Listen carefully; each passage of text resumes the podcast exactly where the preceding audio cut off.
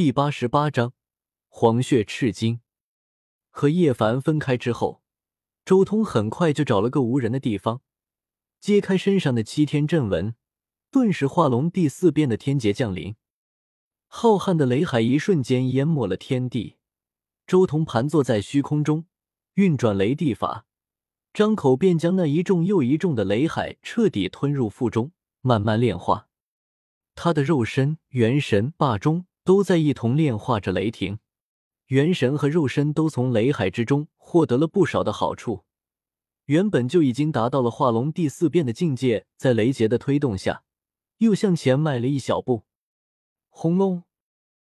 最后，化龙第五变的雷劫也一同降临了下来。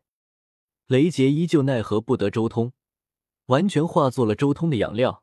雷海之中的大道法则化作了周通的感悟。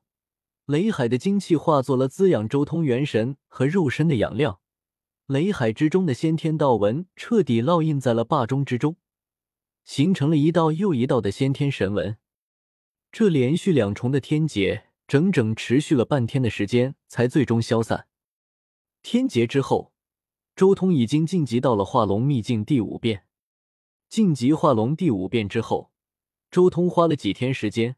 再一次炼化了一份天龙本源，不过这一次就没有第一次那么激烈了，仅仅只是换了点血，彻底稳固化龙第五变的修为，同时令他轮海之中真龙神形雏形变得更加清晰了一点。一切都准备就绪后，周通直接向着太初古矿赶去。东荒的大地上一共有七大生命禁区，北域最有名的便是太初古矿。这里原本是一座原矿，但却成为了绝地，而且以太初为名，亦在天地未开之前就已经存在了。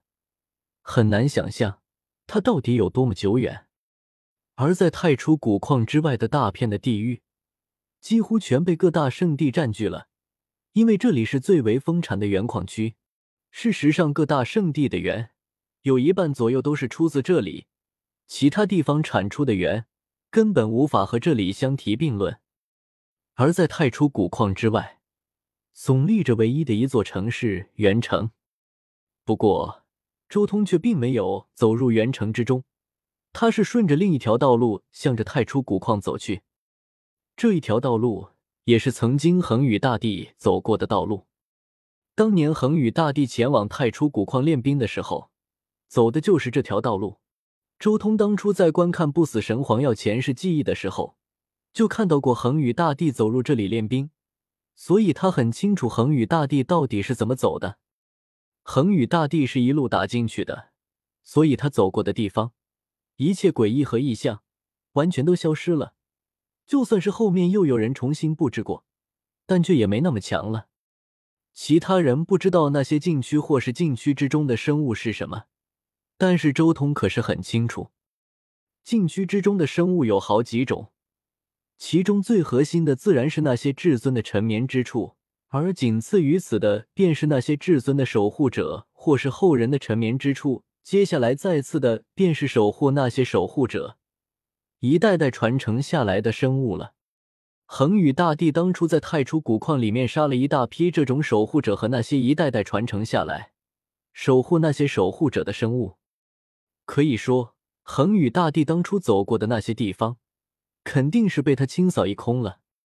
而恒宇大帝之后，又没有哪位大帝入主了太初古矿，自然而然也就没有全新的守护者诞生。所以，恒宇大帝走过的那一条路，可以说是最安全的道路。一切诡异和不祥都要比其他地方弱一大截。太初古矿很大，周通整整走了一整天的时间，才接近古矿的中心。压抑、惊惧、哀伤、悲痛自前方波动而来，那是一种让人失控的情绪。周通运转五道天眼眺望，只见遥远的大地尽头，无尽的星光洒落，如水流一般垂落向地面，漫天星光汇聚成河，白茫茫一片，流淌进天地尽头。莫名的波动正是从那里传来。终于要来到最危险的地方了。如果不是，我真不想来啊！周通眉心之中有着九彩光晕在闪耀，他用钳子臂在竭尽全力抵抗太初古矿之中的那种召唤之力，同时，他心中也在不断的演算着，这一片区域已经处于时空扭曲的状态之中了。恒宇大帝当年随便走进去，但是自己可不能这样走进去，必须要利用元天书之中的道理进行测算。周通得到元天书已经好几年时间了，如今的他可不是当初在圣城豪赌的那种状态，他对元天书已经有了一定的研究，至少比原著叶凡刚得到元天书就近来这里的时候强几十倍。接下来就是一段迂回曲折的路程，不说进三步退两步也差不多了。周通依照自己对元天书的领悟，忽左忽右，非常飘忽的前进着。这一路上，他也见识到了太初古矿之中的许多奇异生物，一些实力弱的，二话不说直接就灭了；一些强大的，他直接绕开来。而且中途也有好几次前字密不断的示警，有着这样的提示，周通这才安全的通过了太初古矿的所有危机。最终，周通来到了自己的目的地——堕日岭。吾日沉坠。多于岭下，名为堕日岭，是至刚至阳的魔土，焚尽世间一切，为天下有数兄弟之一。终于到了目的地，有着恒宇大帝当年走过的路线，也花费了那么多功夫。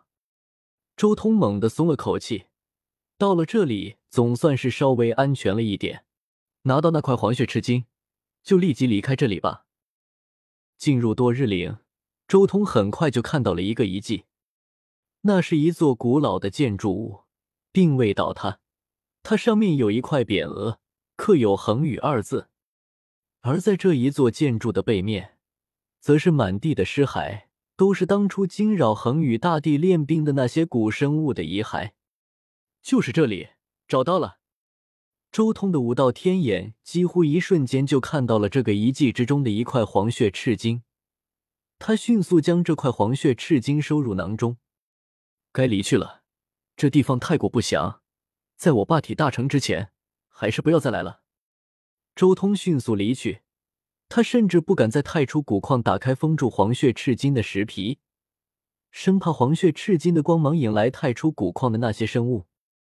出去的道路就简单了许多，直接沿着原路返回就行了。花费了一天的时间，周通很快就离开了太初古矿的范围。重新回到了北域那广袤无垠的大地上，终于离开太初古矿了。彻底远离太初古矿之后，周通才松了口气出来。在太初古矿之中的那几天，实在是太累了，他根本就不敢有一点放松。钱自密几乎是全程最高速的运转，心中也在不断的利用元天书进行地形测算。接下来才是最关键的东西，希望我没有猜错吧。周通拿出黄血赤金，有些忐忑。